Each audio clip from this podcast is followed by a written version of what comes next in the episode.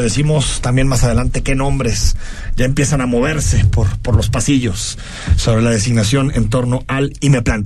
Conversamos unos minutos con el director del Instituto de Pensiones de Jalisco, con Héctor Pisano. ¿Cómo estás, Héctor? Muy buenas tardes, muy bien, gracias, gusto saludarte y gracias por el espacio. Aquí estamos a la orden. ¿Y tú cómo te destapas? ¿Ya? Ya ahorita. A ver, ¿a dónde vas? Para donde tú me digas, yo vivo en No, no, ¿cómo que para donde tú me digas y yo qué? Yo vivo en Guadalajara, ¿y tú? Yo vivo en Zapopan, Ah, pero tengo mi credencial electoral en Guadalajara. Qué bueno, es una buena noticia. Sí, ¿no? Entonces sí, ya. Importante. Te podemos decir que, Vamos, vamos a ver qué pasa más adelante, ¿no? Ahorita creo que es muy pronto. que Héctor Pisano es una corcholata para Guadalajara. ¿podemos Una decirlo o no? corcholata, pero, no, pero aquí vivimos, aquí trabajamos y bueno, esperemos que haya eh, a partir del domingo, del sábado que ya tuvimos la, la asamblea en, en Unión Ciudadano, ya quedó claro cuál va a ser el esquema, los tiempos, pues ahorita hay mucho que hacer, mucho trabajo que cumplir. Al buen entendedor, pocas palabras, ¿no? Eh, Héctor Pisano, a ver, nos enteramos ya de, de los avances en la investigación y en específico de las órdenes de detención por el saqueo de Abengoa al Instituto de Pensiones del Estado de Jalisco, eh, Héctor Pisano. No sé qué esperas del fin de semana, porque el fin de semana pues se concluye. Sabremos si estas personas señaladas terminan en prisión. Bueno, primero que nada tengo que estar eh, tranquilo de que eh, por fin los procedimientos que instauramos eh, transitaron, caminaron, la fiscalía está haciendo su trabajo de una manera muy, muy profesional. Hay que señalar que estas denuncias se hicieron con una fundamentación de motivación eh, técnica y jurídica muy eh, profunda que la Contraloría fue quien coadyuvó para que esto fuera de esa manera. Eh, la Contralora en todos los temas que tienen que ver con IPEJAL, desde que llegamos el 8 de marzo del año pasado, ha estado técnicamente en las oficinas de IPEJAL permanentemente, con todos los cajones abiertos, revisando todos los expedientes de todos los temas, los contratos, las concesiones, las inversiones, los desarrollos inmobiliarios, y un tema particularmente que le ha dolido a los trabajadores del IPEJAL, a los pensiones y jubilados, es eh, los temas de inversiones que han generado sobre todo temor en la pérdida de los recursos, particularmente la que estamos hablando, Abengoa, casi 700 millones de pesos, y que obviamente requerían de un tratamiento ya judicial para determinar primero quiénes pudieran tener una responsabilidad, qué tipo de responsabilidad y qué sanciones, y lo más importante, cómo podríamos lograr la reparación del daño, que es lo que nos importa, son los, son los recursos de los trabajadores que aportaron al Instituto de Pensiones y que fueron invertidos a juicio de nosotros de una manera irregular y debida, porque las políticas, los lineamientos de inversión que están previamente publicadas y que son de pleno conocimiento de quienes toman las decisiones, decían que no podías invertir en un papel de esta calidad de riesgo, decían que no podías invertir de esta naturaleza y ese porcentaje y que sobre todo no podías tomar fondos del llamado CEDAR. Al momento que toman la decisión de llevar a cabo esta inversión, pues para desgracia de quien toma la decisión y obviamente el instituto, resulta que el pronóstico se cumple. Esta empresa se va en concurso mercantil, no solo en México, sino en España. Eh, estamos obviamente tratando con los procedimientos de recuperar lo que se pueda recuperar de la empresa. Sin embargo, técnicamente Banco Base se apropió de lo poco que había de, de Abengoa y como tú sabes, técnicamente no hay nada. Entonces, independientemente de, que continuemos con el tema de la empresa buscando en el concurso a ver qué podemos recuperar, lo que sí tenías que fincar son responsabilidades a quienes tomaron esa decisión y pusieron en riesgo recursos del que es instituto. Fidel N y Katia N. Tiene que ver sobre todo con, eh, nosotros señalamos al comité de inversión ¿Ok? y estos son los que en la denuncia avanzan con el tema de la vinculación a proceso y bueno, obviamente eh, quienes tienen una decisión importante, determinación y firma con este tema de particular de la inversión, pues son los que hasta este momento el juez está determinando sujetarlos al proceso, determinar la prisión preventiva, etcétera. Pero lo que insisto, importante para hoy la dirección de IPEJAL y para el gobierno del Estado, que fue la institución del gobernador Enrique Alfaro, es que pudiéramos por fin quitar ese velo de impunidad que parece que ha acompañado IPEJAL durante muchos años. Sí, es la Y primera vez que hay gente ya imputada y vinculada, ¿no?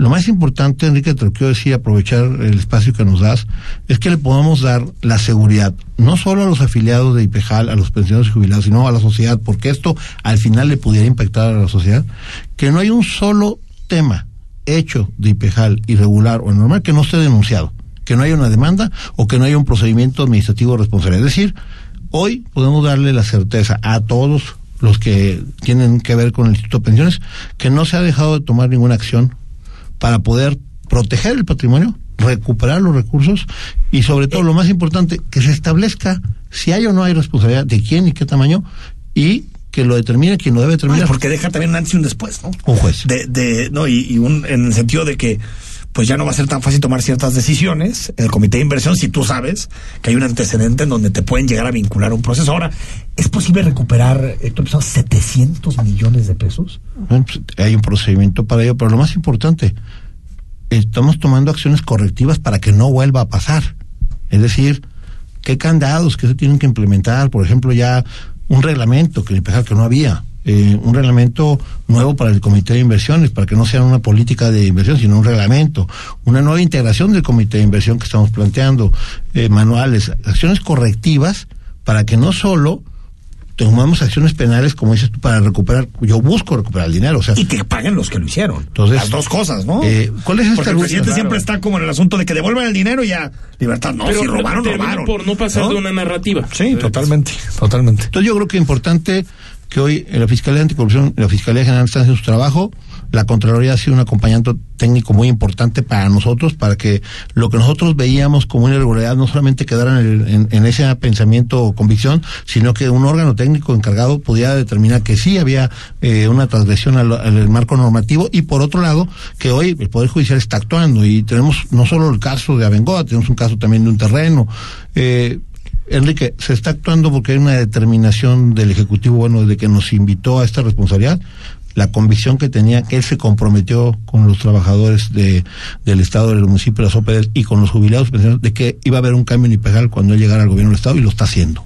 Radio. Director, otro tema que generó mucha polémica en, en su momento fue el de las llamadas pensiones fifís y la parte de cómo algunas personas recibían estas pensiones que, que llamaban doradas de más de de, de 100 mil pesos. El gobernador presentó una iniciativa en el Congreso para que esto no sucediera y se vino una lluvia de, de amparos. ¿En qué está todo, todo ese tema? Porque parece que de un de repente desapareció ah. de, la, de, de, la, de la opinión pública y entonces ya no sabemos finalmente en qué quedó porque seguramente los amparos pues de alguna forma procedían, ¿no? Por ese principio de que la ley no puede no retroactividad. No hay retroactividad. Primero, si me permites, eh, sería bueno eh, señalarte que no solamente era una reforma para las pensiones VIP, esa era una de las partes de la reforma.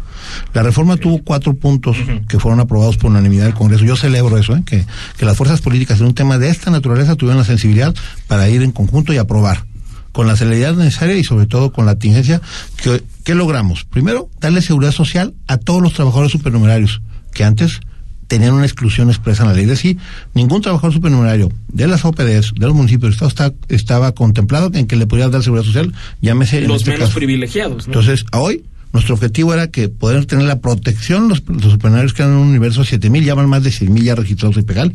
Esa fue una de las primeras reformas. Y que aportan también. La segunda, la segunda reforma es que, aunque te parezca increíble, solamente había 22 municipios y, afiliados al IPEJAL. La reforma se estableció para darle fecha cierta para que este año se tienen que afiliar al IPEJAL. Los otros 103 que no estaban, ya uno ya se afilió, Islabocán, traemos 37 en proceso que fueron a pedir asesoría de orientación y esperaremos lograr que todos se afilen porque lo más importante, insisto, es podamos garantizar que todos tienen seguridad social, Aparte, obviamente vas a generar un flujo importante la que va de pensiones de fortalecer a pensiones y es un cumplimiento de la ley, porque la ley ya decía que tenían que contar con, pero no ponía fecha cierta ni tampoco un mecanismo. Ya lo establecimos. Esa fue otra de las reformas que hizo el gobernador.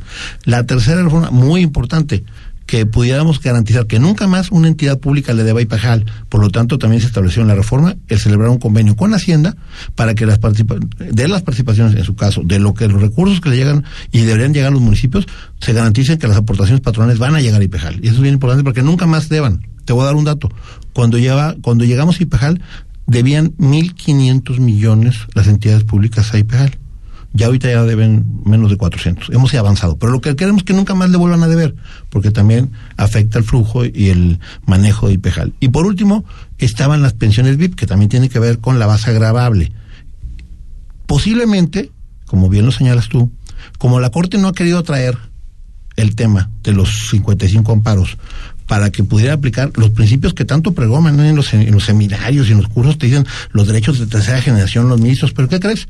A la hora de tener la oportunidad de hacerlo, no lo están haciendo. Pedimos que la Corte atrajera los asuntos para que pueda analizarlos a la luz de un derecho superior que es el Fondo Solidario y no lo quería hacer. Estamos en el tema de legalidad, que tú conoces claramente el artículo de la eh, no retroactividad, pero independientemente del futuro, porque no se han resuelto esos asuntos de fondo, tenemos ya un tope. Por lo menos ya no habrá pensiones de esa naturaleza. Ya tenemos un tope. mil pesos. A las nuevas pensiones. Con las actualizaciones ya estamos sobre 110 mil, que créeme, que es una pensión bastante digna. ¿eh? Sí, no, no, Me queda claro. Sin, em- sin embargo, hab- había que mandar un mensaje. ¿Sabes sobre todo de qué sirvió ese gran debate sobre las pensiones DIP? Primero que se conociera la situación de pensiones, se visibilizara el gran problema de pensiones, que no es un problema único de pensiones, Jalisco. En el país hay un gran problema en las pensiones, en el mundo hay un gran problema de pensiones y la gente no lo conoce. Por eso les decía que no solamente es un tema de los afiliados y los jubilados y los pensionados de IPEJAL, de la sociedad. Hoy en día hay países como Brasil que el 40% de su presupuesto tiene que ver con pensiones. Sí. ¿eh? Y vamos para allá. Y aquí en México pagamos 300 mil millones al año nada más de las pensiones del ISTE. Ya no digamos lo demás. Ya no quiero hacer Sí, más no. triste la noche, pero avanzamos. Esa O reforma. sea, básicamente lo que nos está diciendo es ustedes dos, ni piensen en pensionarse, vayan ahorrando, porque en la medida en que envejece nuestra población es más difícil. Héctor Pizano, para despedirte, ¿qué, eh, de, de cómo tomaste el instituto ahorita?